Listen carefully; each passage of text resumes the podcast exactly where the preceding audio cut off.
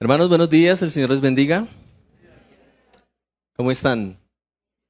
Bueno, me alegra mucho saludarlos, me alegra mucho tener este tiempo juntos para honrar al Señor a la luz de su palabra, lo cual, sin lugar a dudas, es un gran privilegio que tenemos hoy como iglesia. Quiero invitarle para continuar avanzando en nuestra serie de estudio en el libro de Éxodo.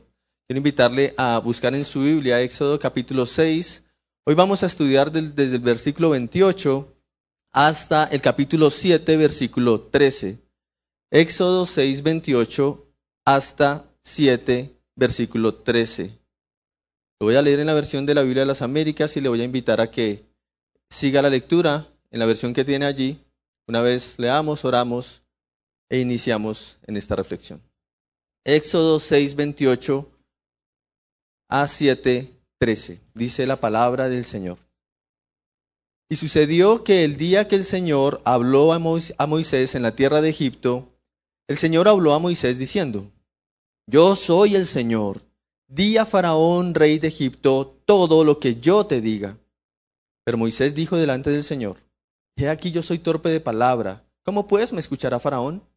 Entonces el Señor dijo a Moisés, Mira, yo te hago como Dios para Faraón, y tu hermano Aarón será tu profeta. Tú hablarás todo lo que yo te mande, y Aarón tu hermano hablará a Faraón para que deje salir de su tierra a los hijos de Israel. Pero yo endureceré el corazón de Faraón para multiplicar mis señales y mis prodigios en la tierra de Egipto, y Faraón no os escuchará. Entonces pondré mi mano sobre Egipto y sacaré de la tierra de Egipto a mis ejércitos, a mi pueblo, los hijos de Israel, con grandes juicios y sabrán los egipcios que yo soy el Señor cuando yo extienda mi mano sobre Egipto y saque de en medio de ellos a los hijos de Israel. E hicieron Moisés y Aarón como el Señor les mandó. Así lo hicieron. Moisés tenía ochenta años y Aarón ochenta y tres cuando hablaron a Faraón. Y habló el Señor a Moisés y a Aarón diciendo, Cuando os hable Faraón y diga, Haced un milagro, entonces dirás a Aarón, Toma tu vara y échala delante de Faraón para que se convierta en serpiente.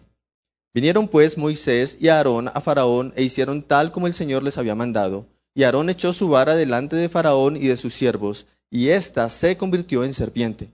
Entonces Faraón llamó también a los sabios y los hechiceros, y también ellos, los magos de Egipto, hicieron lo mismo con sus encantamientos, pues cada uno echó su vara, las cuales se convirtieron en serpientes. Pero la vara de Aarón devoró las varas de ellos. Pero el corazón de Faraón se endureció, y no los escuchó, tal como el Señor había dicho. Amén. Es la palabra del Señor y vamos a orar. Padre, te damos muchas gracias por tu santa, inerrante y suficiente palabra. Te rogamos, Señor, que a través de ella nos animes, nos exhortes, nos llenes, Señor, de la obra para la cual tú la envías del propósito para el cual tú la envías a nosotros en esta mañana. Que tu nombre, porque tú eres el Señor, sea exaltado y glorificado en medio de tu iglesia y en toda la tierra, porque tú eres el Señor. Y que tu pueblo pueda ser enviado, Señor, a esta proclamación a todo lugar, Padre. Te ruego, Padre, de tu gracia, de tu misericordia y de tu sabiduría para conmigo, para poder expresar a tu pueblo, Señor, tu palabra con fidelidad y con claridad. Te lo ruego en Jesucristo nuestro Señor. Amén. ¿Alguien sabe qué significa la palabra confrontar? Tal vez no lo sabemos con detalle, pero sí podemos definirla de forma adecuada, ¿cierto?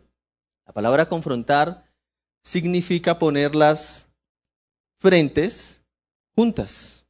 Y como solo tenemos una frente, entonces es dos frentes juntas, una persona frente a la otra. Eso es el significado de la palabra confrontar. Entonces la palabra confrontación es la acción de enfrentar, la acción de asumir una posición desafiante. En algunos casos se considera prudente evitar la confrontación, ¿de acuerdo? En algunos casos se considera prudente hacerlo, pero en otros termina siendo una acción inevitable que puede ir desde lo personal, es decir, confrontación entre personas o incluso puede llegar a confrontación entre sociedades o entre países. Y de esos nos sobran qué? Ejemplos. El título de este mensaje es ese, confrontación. Y mi argumento para ustedes hoy, a la luz de este pasaje que estamos reflexionando, es, el Señor es Señor sobre todo. Y mi deseo es que entendamos qué implicaciones tiene que ver con nuestras vidas que el Señor, Yahweh, es Señor sobre todo. Una de esas implicaciones de que Él es Señor sobre todo es justamente la confrontación que este pasaje nos está presentando. Esto lo vamos a ver en dos puntos. El primer punto es el propósito de la confrontación y el segundo punto es enviados a la confrontación. Este texto de Éxodo quiero que lo tratemos de pensar de la siguiente manera. Este texto de, Éxodo nos presenta el punto tenso en el cual se da inicio a la confrontación. En su estructura, este pasaje nos presenta en el centro, como su mensaje central, quiero que piense en el centro de este pasaje, su, mensaje central es cuál es el propósito, es decir, para qué se da la, confrontación. Eso está en el centro de este pasaje que acabamos de leer. ¿Cuál es el propósito? ¿Para qué se da la confrontación? Y alrededor de ese punto central, que es cuál es el propósito, alrededor de ese punto central se nos dan los detalles de cómo se lleva a cabo la confrontación. ¿De acuerdo? En el centro es cuál es qué? El propósito de la confrontación y alrededor de ese, de ese mensaje central es cómo se lleva a cabo la confrontación. Entonces iniciemos con ese primer punto y es el propósito de la confrontación, que es el mensaje central de este pasaje, el propósito de la confrontación.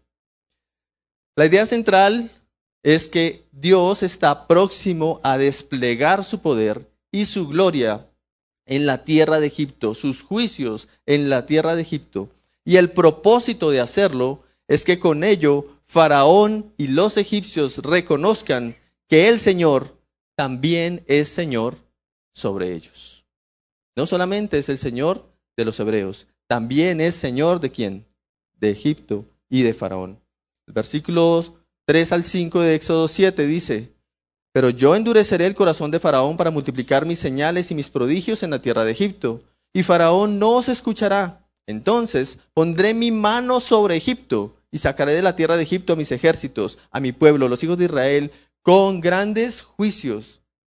Y sabrán los egipcios que yo soy el Señor cuando yo extienda mi mano sobre Egipto y saque de en medio de ellos a los hijos de Israel. Ese es el propósito, ese es el centro de este mensaje. ¿Cuál? Sabrán los egipcios que yo soy el Señor.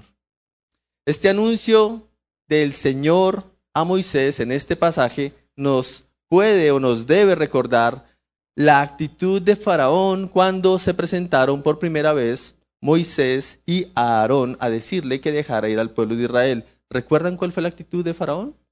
Eso está en Éxodo capítulo 5, en el versículo 2, después de que Faraón escuchó a Moisés y Aarón diciéndoles, deja ir a mi pueblo, es lo que Dios está diciendo. La respuesta de Faraón en Éxodo 5.2 fue, ¿quién es el Señor para que yo escuche su voz y deje ir a Israel? ¿Quién es? No conozco al Señor y además no dejaré ir a Israel. Eso fue lo que respondió. Es importante recordar o por lo menos pensar en este contexto.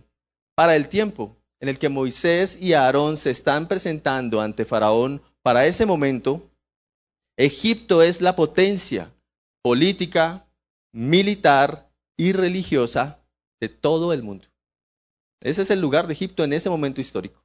Están llenos de dioses y aún Faraón mismo actuaba y era tratado como un dios. Entonces, ¿qué lugar ocupaba el Dios de Israel en Egipto? La pregunta de Faraón, ¿quién es el Señor? Para que yo escuche su voz y deje ir a Israel, no manifiesta un deseo de conocerlo realmente. Ese no es su deseo al hacer esa pregunta. Más bien muestra un menosprecio hacia Dios, lo cual se comprueba unos versículos más adelante del capítulo 5. En el versículo 8 dice, Pero exigiréis de ellos, estas son las palabras de Faraón, las, la misma cantidad de ladrillo que hacían antes, no lo disminuyáis en lo más mínimo, porque son perezosos, o como dice en la versión Reina Valera, están ociosos. Por eso claman diciendo, déjanos ir a ofrecer sacrificios a nuestro Dios. Así que es claro su menosprecio por el Dios de los hebreos, por el Dios de Israel.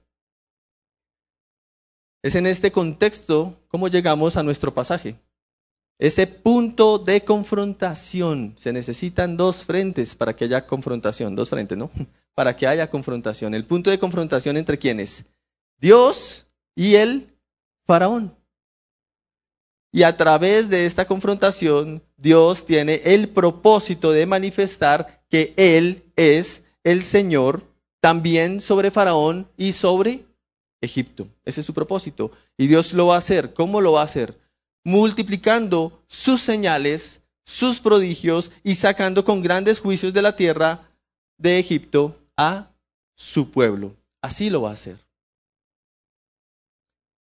A pesar de que el mundo que nos rodea ignora, ignora perdón, voluntariamente a Dios, y digo voluntariamente porque Cristo ya vino y el mundo tiene acceso a la palabra de Dios, a pesar de que el mundo que nos rodea ignora voluntariamente a Dios, esto no cambia la realidad de quién es Dios. Eso no cambia la realidad, así lo quieran ignorar. No cambia la realidad de su poder, el poder de Dios. Su gloria no cambia si sea ignorada. Su soberanía, su majestad, eso no cambia. Él es el Señor sobre todas las cosas, en absoluto. Y no solo sobre un grupo de personas, o no es el Señor solamente de una época en particular. Él es el Señor sobre todo, eso no cambia. Jesús, el Hijo de Dios, al hacerse hombre, vino con el propósito de hacer evidente esa gloria de Dios a los hombres, ese señorío de Dios a los hombres, y lo hizo aún mejor que Moisés y Aarón, por una razón. Jesús es Dios, el Hijo. Así que lo hizo mejor que Moisés y mejor que Aarón. Jesús fue enviado para glorificar a su Padre en la tierra, como lo leíamos hace un momento en Juan, y para manifestar su nombre a los hombres, como lo leíamos hace un momento en Juan. Aunque Jesús se manifestó en forma humana semejante a nosotros, Él siempre ha sido el Señor y nunca ha dejado de ser el único Señor y el Dios poderoso en quien los hombres podemos ver con claridad al Dios soberano.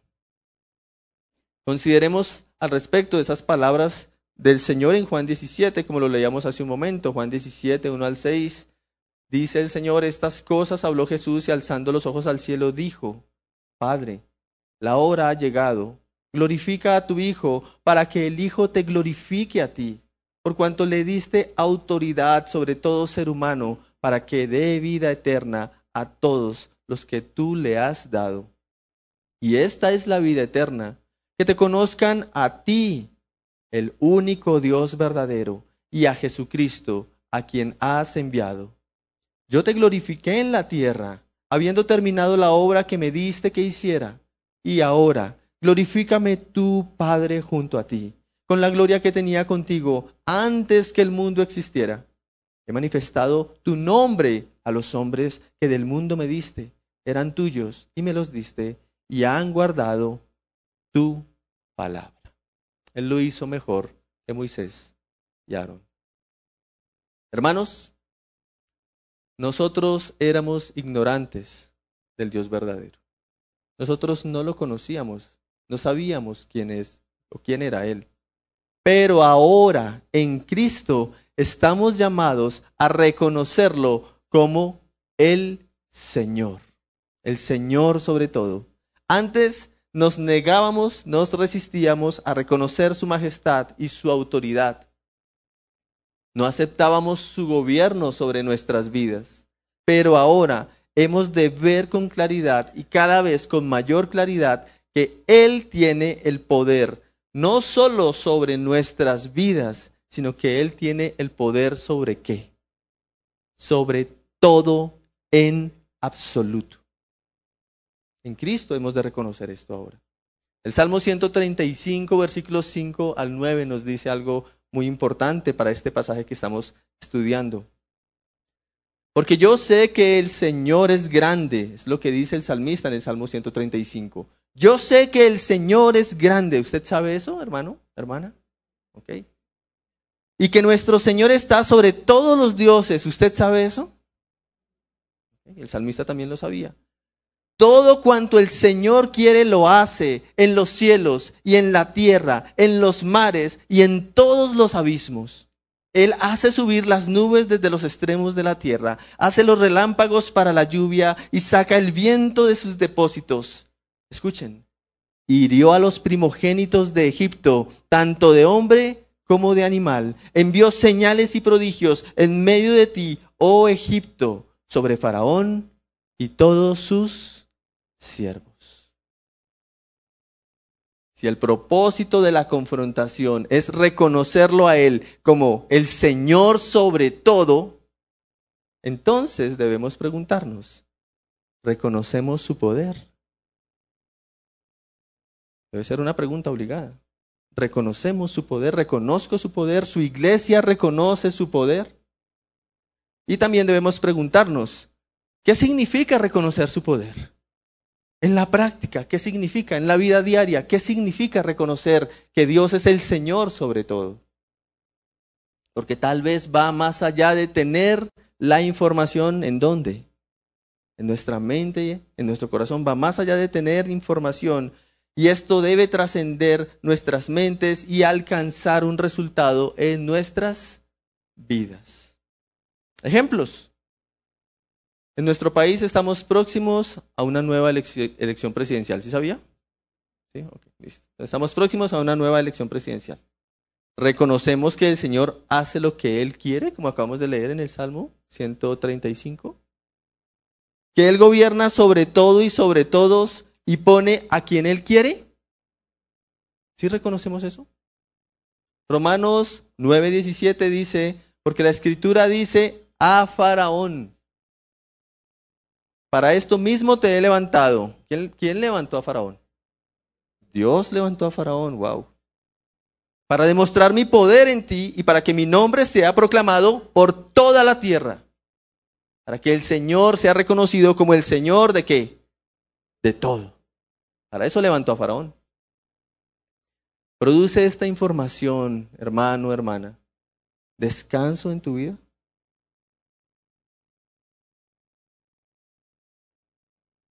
que no se quede solo como información. Debe producir algo en la vida del creyente. Produce descanso en tu vida, más allá del gobernante que Dios defina. Sin duda oraremos por quienes gobiernan, porque a eso nos manda la escritura.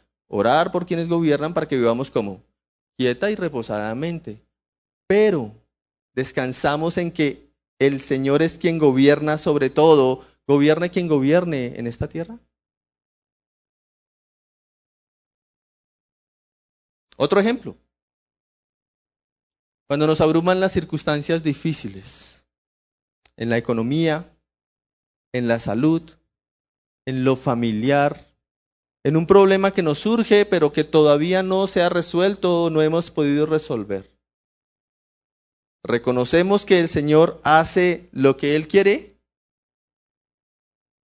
Lo sabemos. El Señor hace lo que Él quiere, lo acabamos de leer. Romanos 8:28 sabemos que dice que a los que aman a Dios que todas las cosas les ayudan a bien. La pregunta es, ¿produce esto descanso en nuestras vidas como creyentes en medio de las circunstancias difíciles?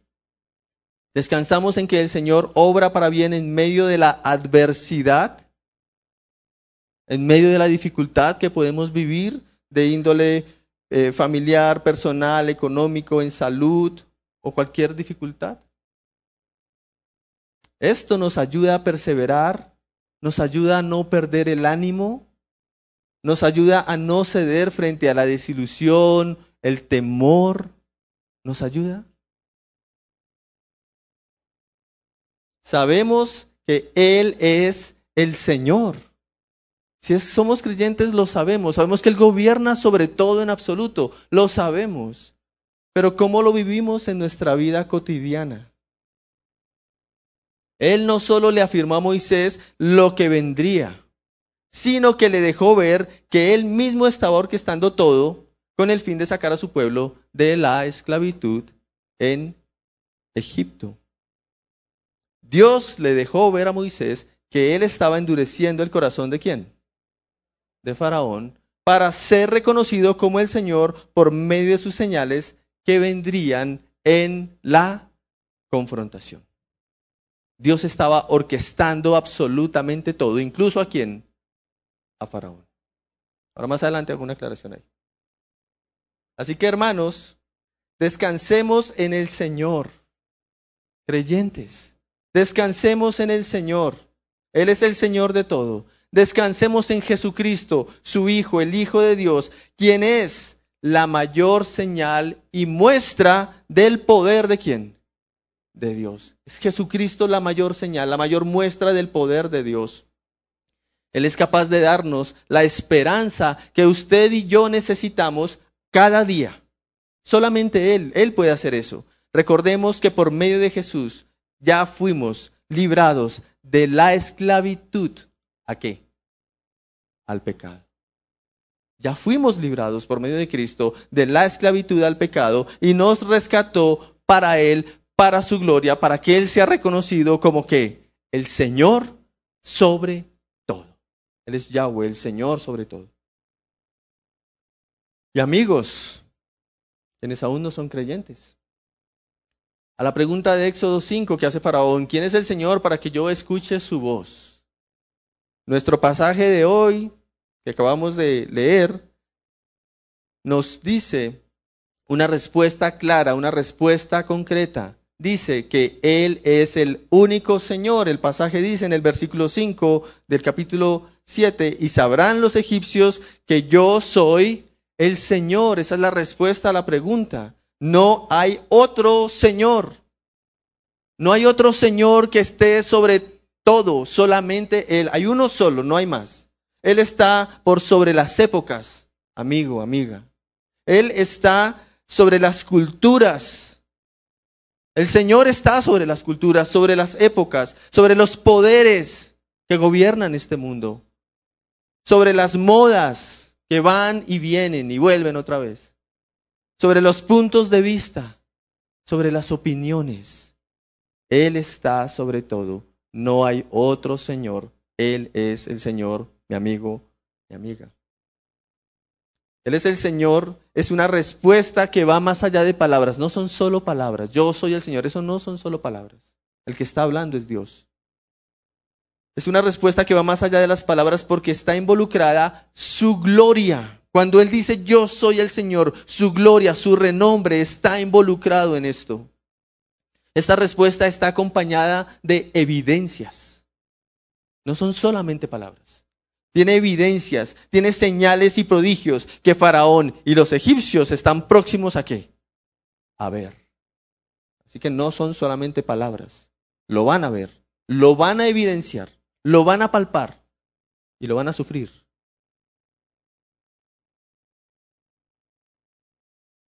Si te preguntas, mi amigo, mi amiga, ¿Dónde están hoy esas señales? En Egipto las vieron, pero hoy ¿dónde están esas señales? Para que yo también atienda su voz. Si esa es tu pregunta, mi amigo, mi amiga.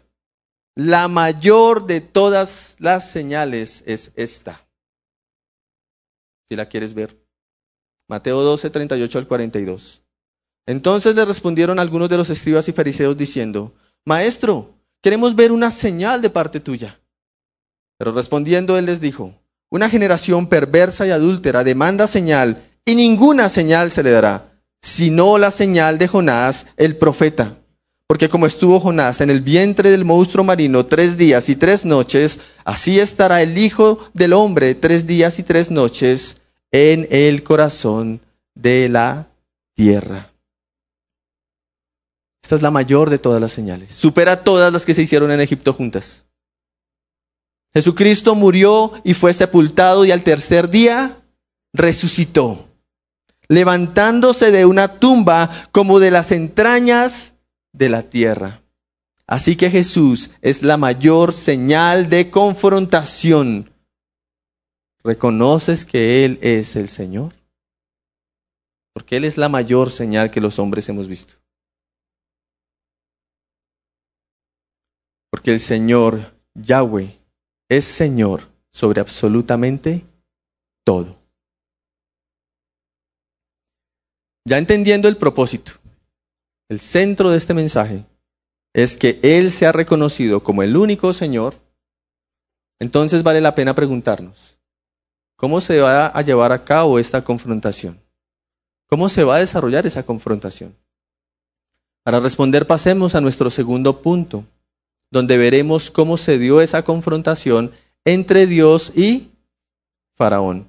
Y esto nos ayudará a entender que nosotros, nosotros, como Moisés y Aarón, nosotros también hemos sido enviados a la confrontación. Y ese es nuestro segundo punto. Enviados a la confrontación. Lo que el pasaje nos mostró alrededor de esa idea central que acabamos de ver, lo que nos muestra el pasaje alrededor de esa idea central, son esos detalles que Moisés y Aarón debían considerar, puesto que ellos fueron enviados a la confrontación. Y entonces ellos debían ir fieles al mensaje, ir a pesar de su debilidad, ir como representantes, ir entendiendo que Dios es el soberano y poderoso, y finalmente ir reconociendo que ellos hacían parte de la confrontación que ya se había iniciado. ¿Qué significa ir fieles al mensaje? Versículo 29 y versículo 2. El versículo 29 dice, di a Faraón, rey de Egipto, todo lo que yo te diga. Y versículo 2, tú hablarás todo lo que yo te mande y Aarón tu hermano ¿qué? hablará a Faraón. Así que ellos debían ir fieles al mensaje. ¿Qué significa? Ir fieles a qué? A la palabra de Dios. Ellos debían hablar todo lo que Dios dijera todo lo que Dios les mandara, así que debían ceñirse específicamente a la palabra de Dios, a lo que Dios les hablara, y no a algo distinto, no a algo diferente. Lo que Dios dijera era lo que ellos debían hablar, al ser enviados a la confrontación. También debían ir a pesar de su debilidad. Moisés dice en el versículo 30, pero Moisés dijo delante del Señor, he aquí yo soy torpe de palabra, ¿Cómo pues me escuchará Faraón? ¿Ya había dicho Moisés eso antes? Ya lo había dicho, ¿cierto? Él se sentía torpe de palabra para hablar con quiénes? Con Israel, con su pueblo, pero aquí expresa que además también se siente torpe de palabra para hablar con quién? Con Faraón. Es la segunda vez que lo expresa. Bueno, él se siente torpe de palabra, él se siente débil, pero aunque se siente débil, él debe qué? Ir, porque él ha sido enviado a la qué? a la confrontación. Muy bien. También deben ir como representantes, versículo 1 del capítulo 7. Entonces el Señor dijo a Moisés, justamente respondiendo a esa debilidad, mira, yo te hago como Dios para Faraón y tu hermano Aarón será tu profeta. Es decir, que Moisés y Aarón van representando a Dios. Ellos van en el nombre de quién? De Dios son representantes ante Faraón del Dios que gobierna absolutamente todo. Son sus representantes. También deben ir entendiendo que Dios es, el soberano y el poderoso. Versículo 3. Pero yo endureceré el corazón de Faraón. ¿Dios ya lo había afirmado antes? También, versículo 4, capítulo 4, versículo 21, Dios, Dios había afirmado que él iba a endurecer el corazón de Faraón y nos puede hacer pensar, pero ¿cómo así? ¿Dios quiere endurecer el corazón de Faraón? ¿Acaso no lo está obligando a actuar como? ¿Mal? Y la respuesta es no. ¿Y sí? No lo está obligando a hablar mal porque Dios no puede ser tentado ni él tienta a quién? A nadie. Sin embargo, Éxodo 3:19 afirma que esa actitud de Faraón ya estaba en Faraón. Lo que dice eh, Dios acerca de Faraón es que Faraón no les dejará ir si no es por la fuerza. Entonces, ¿de qué manera es que Dios endurece el corazón de Faraón?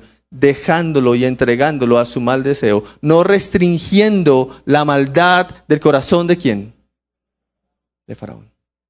De esa forma es que Dios endurece el corazón de Faraón. ¿Quieres hacer el mal? ¿Quieres resistirte? ¿No quieres dejar ir a mi pueblo? Ok, te entrego para que lo hagas. No era que estuviese poniendo una maldad en Faraón que quería ser bueno y Dios le está obligando a ser malo. No era eso. Cierro paréntesis. Entonces pueden ver al Dios soberano que actúa con su poder y con su soberanía por sobre quién? Faraón. Y también pueden ver al Dios poderoso, que dice el versículo 9, cuando os hable Faraón y diga, haced un milagro, entonces dirás a Aarón, toma tu vara y échala delante de Faraón para que se convierta en serpiente. Y eso pasa todos los días. Tomamos varas y las lanzamos y se convierten en serpiente. No, eso no pasa. ¿Cierto?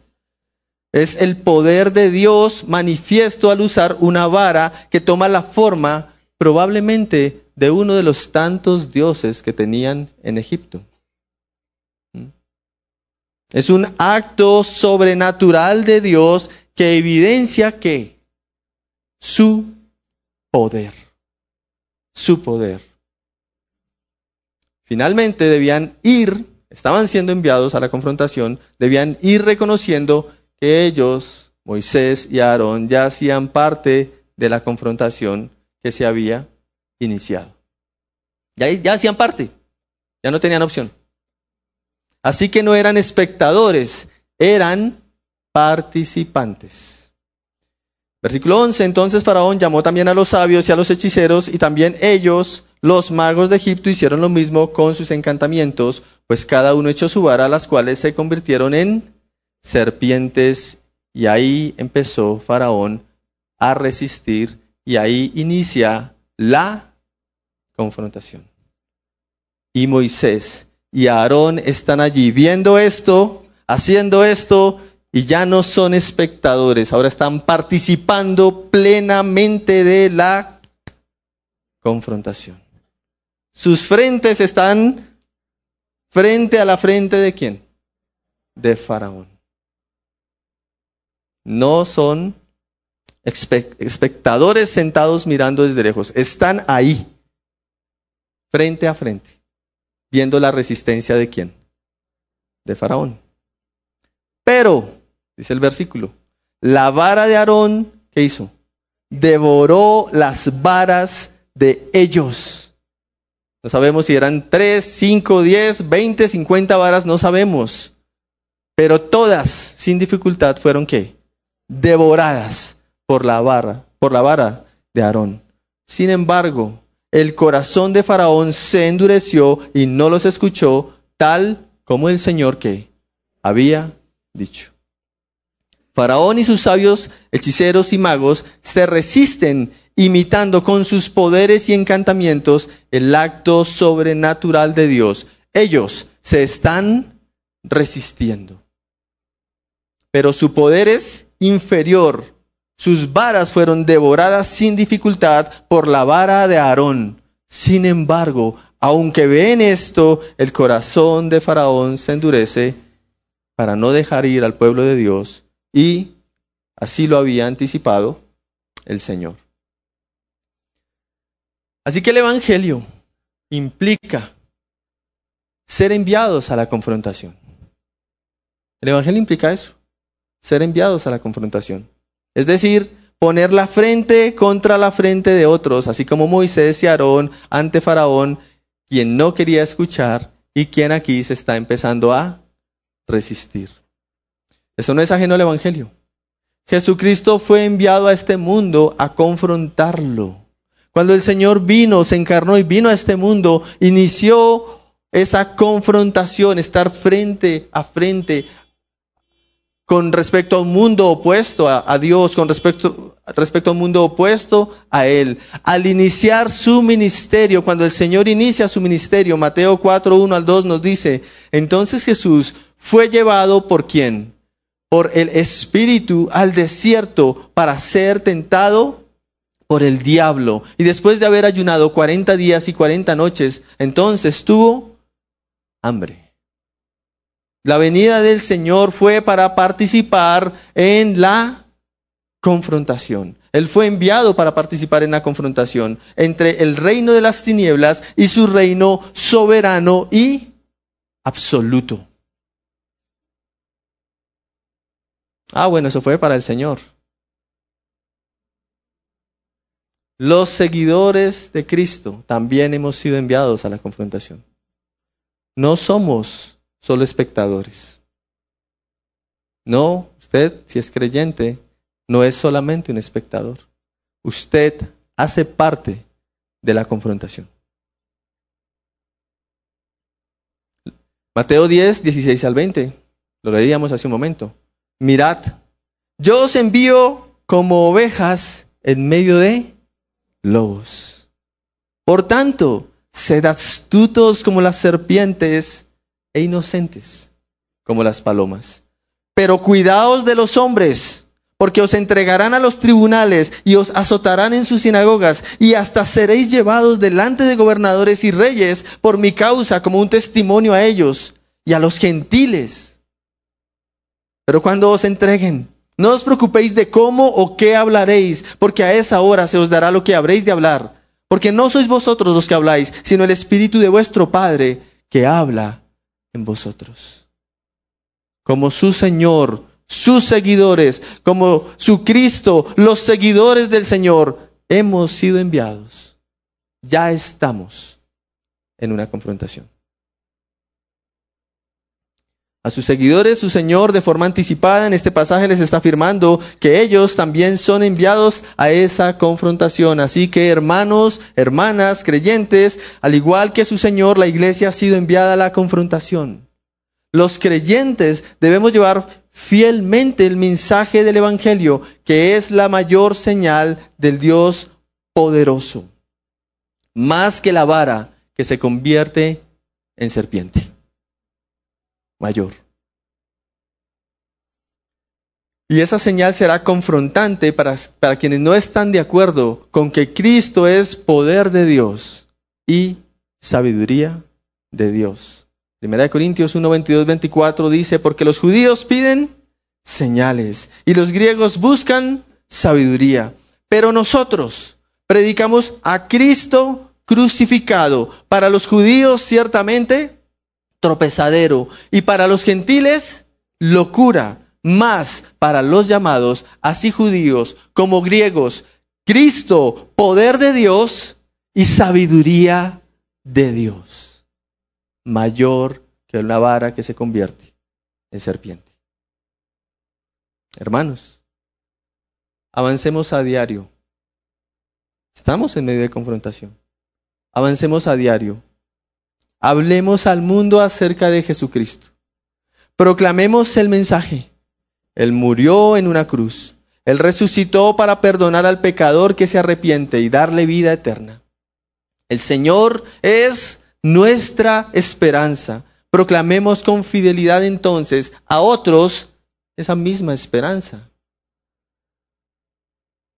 La vida cristiana, su vida como creyente, se vive en medio de la confrontación. Por eso es difícil la vida cristiana. No es fácil. Porque estamos en medio de la confrontación. No importa si eres soltero o si eres casado. O si eres padre o madre. Feliz día a las madres. Si trabajas o estudias o si te dedicas a otras actividades en casa o en otros lugares.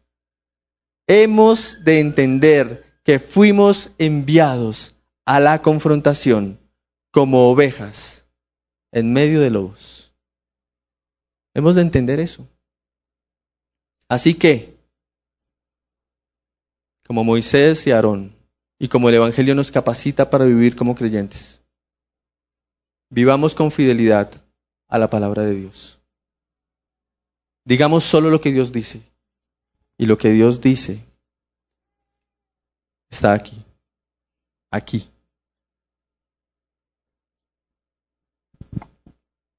Avancemos en medio de la confrontación a pesar de nuestra debilidad. Moisés dijo, yo soy torpe para hablar. Nosotros tenemos múltiples debilidades, pero avancemos.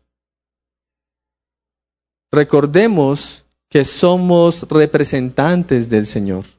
Yo os envío como ovejas en medio de lobos. Vayan por todo el mundo y prediquen el Evangelio. Recordemos que somos sus representantes. Descansemos en Jesús como el supremo representante poderoso y perfecto, es decir, somos sus representantes, pero nuestra fuerza, capacidad, sabiduría no proviene de quién? De nosotros. ¿De quién proviene? De Jesús, quien es el supremo representante poderoso y perfecto y glorioso y Señor sobre todo. Y no olvidemos que hacemos parte de la confrontación. Que no somos, o más bien que esa confrontación ya dio inicio y que Cristo ya la ganó en la cruz. Porque Él es poder de Dios y Él es sabiduría de Dios. Estamos en medio de una confrontación que Él ya ganó. No nos olvidemos de eso. Y amigos que nos acompañan, que nos visitan. Faraón se resistió. Su corazón se endureció y no atendió el mensaje. ¿Por qué? Porque sus sabios y sus encantadores lograron imitar los prodigios del Señor. Pero todas sus varas fueron devoradas por la vara de Aarón. Sus esfuerzos limitados y vanos fueron inferiores al poder de quién? Al poder de Dios. Sin embargo, el corazón humano se aferra a su propia debilidad, se aferra a su propio engaño para no creer y para resistir al único Señor. Y ese es el corazón de todos mis amigos. Un corazón que se aferra a la propia debilidad y al propio engaño para resistir y no creer al único Señor. Así que amigos, se requiere entonces el poder de Dios en Cristo para transformar ese corazón y para llevarlo de la dureza de no querer oír hacia el reconocimiento de que Él es el Señor Yahweh, el Señor que está sobre todo. Él es Jesucristo. Este poder de Dios manifiesto en la confrontación que nos narra este pasaje que hemos estudiado y que será desplegado aún mayor en los siguientes capítulos de Éxodo cuando vengan todas estas portentos que Dios hará delante de Faraón y de los egipcios. Ese poder de Dios es el mismo poder que proclamamos juntos cuando celebramos la cena del Señor. No es otro poder. Es el mismo poder que juntos como iglesia proclamamos cuando compartimos, cuando celebramos la cena del Señor. Porque en la cena proclamamos la mayor de todas las señales. La mayor de todas. Proclamamos que Cristo se encarnó. Proclamamos que vino a confrontar a este mundo, que murió en la cruz que resucitó, que ascendió al cielo y desde allí vendrá de nuevo por su iglesia, ya no en debilidad, sino en majestad y autoridad, triunfante y soberano.